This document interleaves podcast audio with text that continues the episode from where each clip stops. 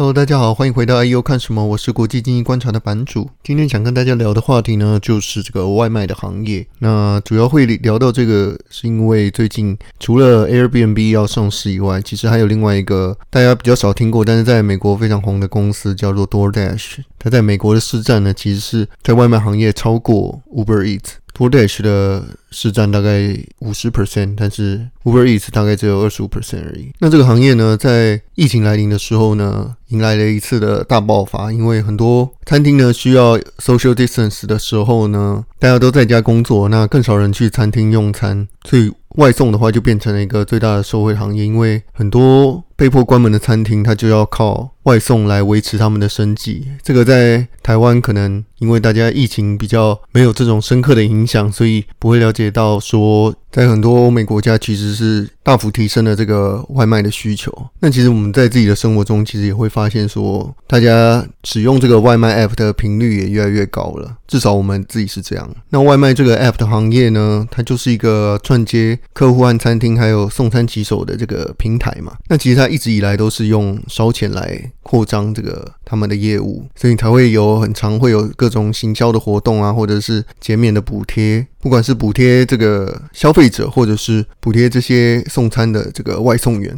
都是非常烧钱、那个资本密集的行业。那其实，在股市中呢，已经有蛮多不少以外卖为主业的这个上市公司，在各个国家，像是中国的话，就有最有名的这个美团。那中国是主要是两大家外送公司，一个是美团，它大概目前已经有六十七 percent 的市占率了。那另外一家就是饿了么，那它现在已经在阿里的旗下。那在大家比较熟悉的这个 f o o p a n d a 呢，它其实是一家德国的公司 Delivery Hero。这家公司也刚接替这个之前因为造假而被踢出的这个德国 DAX 指数的 Wirecard，那它成为新的这个网络的成分股。另外还有一家已经上市的是美国的 Grubhub。之前曾经一度，Uber 有打算要收购这个 Grubhub，但是最后失败。那 Grab Hub 最后是卖给了这个在欧洲的外卖的这个巨头，叫做 Just Eat。那除了这个上市的公司以外呢，也有蛮多这个新创的独角兽，那是在提供这个相关的这些服务。因为其实很多公司呢，它其实并不是专门在做外卖的，像是这个东南亚的这些叫车软体啊，他们其实已经。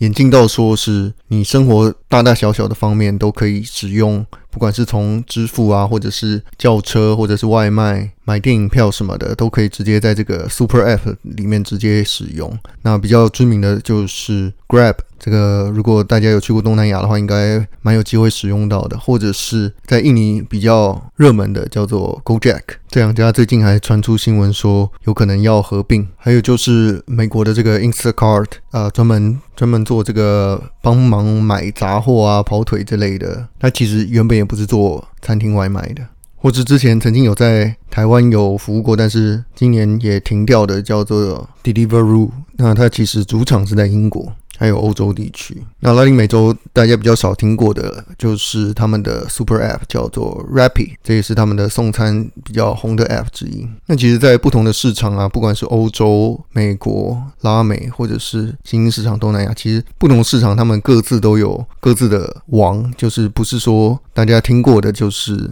Uber Eats 或 Foodpanda 是所有地方都能够拿下这个龙头的宝座。其实。不同的市场呢，他们各自都有不同的龙头。那但是 Uber Eats 呢，它其实在很多个国家跟市场都至少是前三名的这个地位。那原本大家都知道 Uber 的主业是做这个轿车软体的嘛，所以它的轿车的业务在疫情来临的时候大幅的衰减，那让他们这个集团的重心呢，赶快以往外卖的行业。那在很多个市场也有很明显的起色，它基本上是全球增长最快的外送平台，因为它的在多个市场的量体都非常的大。Uber 自己第三季的财报有显示出，他们在全球范围，就是不包含中国这个市场的话，他们年成长是一百三十五 percent 在外卖这个领域，那其实是比像是刚讲到的 Just Eat 啊，或者是 Delivery Hero 都要来得高。其他人的增长大概就是五十 percent 到七十 percent，但是 Uber Eats 在全球的增长有来到了一百三十五 percent，所以是一个非常大的救命稻草。那 Uber 在第三季的财报也显示出，它外卖行业的这个营收呢，首次超过了这个它的轿车的业务。当然，也是因为轿车的业务呃年成长大幅的衰退。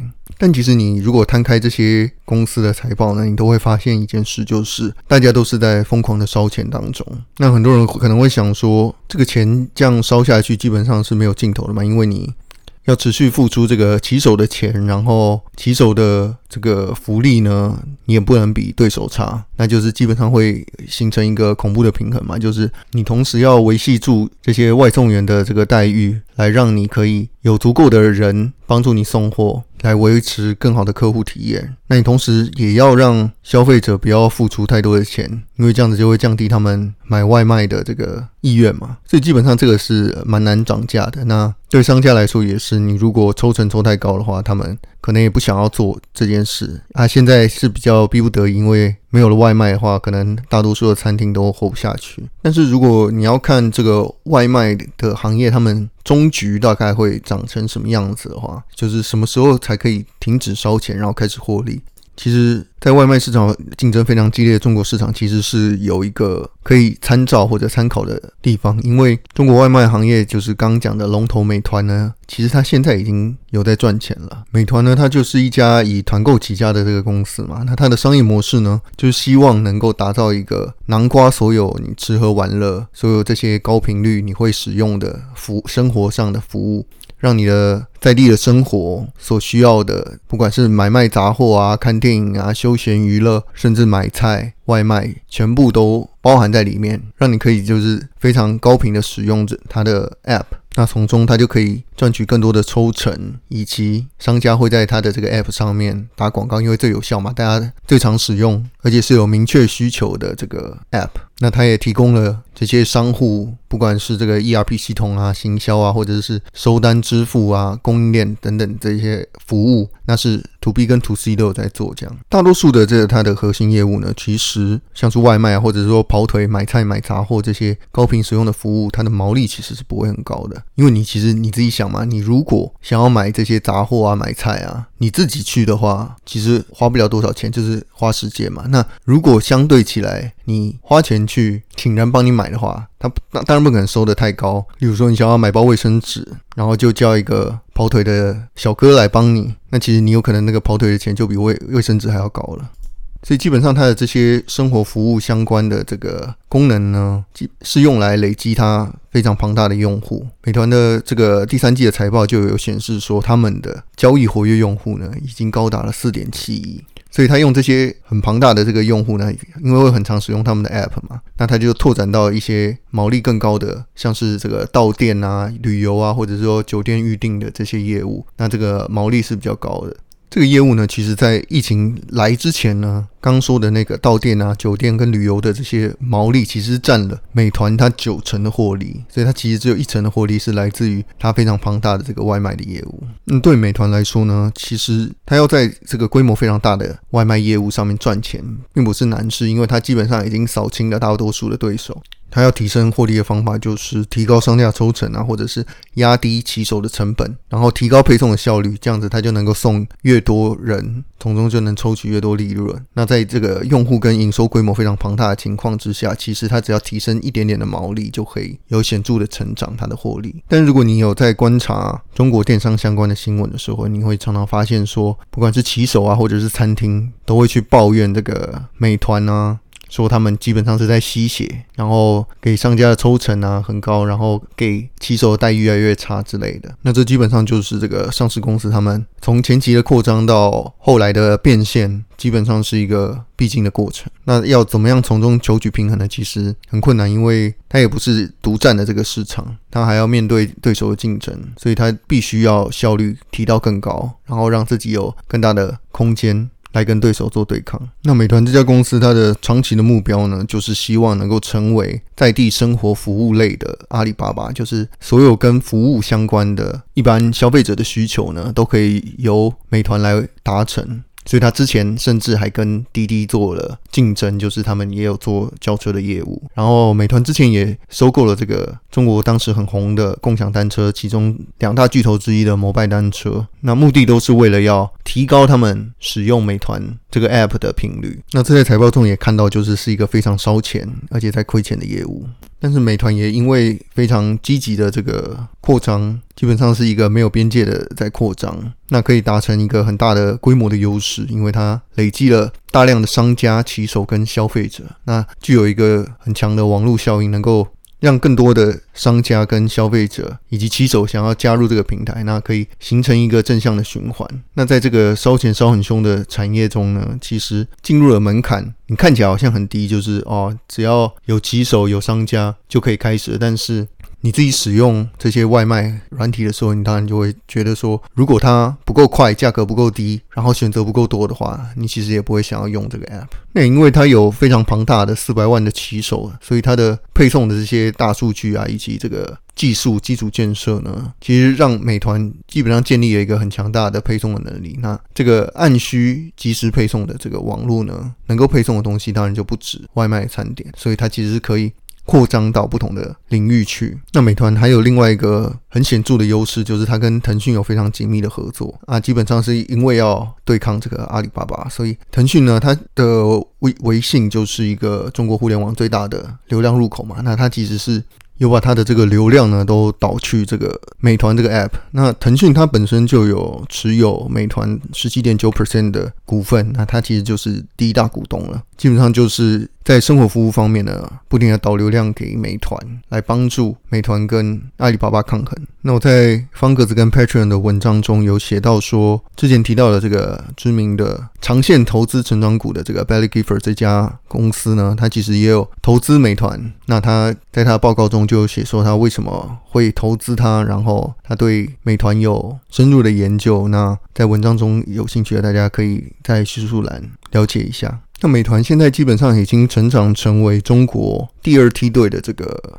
网络的巨头，第一梯队当然就是腾讯跟阿里巴巴嘛。那第二梯队就是像美团、滴滴跟字节跳动，基本上他们是成长最快、规模也最大的这个行业中的领先者。那他在一步走向这个巨头的同时呢，也面临了中国现在越来越高的这个监管的风险，因为中国也开始有这个反垄断法相关的这个监管呢，它正在研议跟展开当中。那如果有更严格的法规的话，就有可能会限制住或者说降低美团它的成长的速度。那另外，它有可能遇到的风险呢，或者说它已经在面临的风险，就就是他的敌人基本上是很难被打垮的。因为阿里巴巴它旗下有投资这个饿了么，那饿了么最近有得到越来越多阿里的这个补助，就是它加大它的补贴力度，要让美团在它的这个外卖的这个主战场上呢，不会过得那么轻松如意啊。因为美团的扩张速度实在是非常的快，所以它基本上有可能会威胁到阿里其他的业务线。所以阿里呢，就加强对饿了么的支持，有点像是围魏救赵的概念，让它没有办法那么轻易的消灭掉饿了么，那就没有办法像滴滴那样独占整个轿车市场。那如果不让美团独占了这个外卖的市场，它也比较没有余力可以来再对阿里的其他的业务做出威胁。但是如果你看这个美团它的 CEO 或者创办人王兴呢，他过去已经在中国这个互联网这个非常竞争的市场呢，他基本上已经展现了非常强大的这个竞争力，包含他在非常惨烈的这个团团购行业的这个大战中杀出血路，然后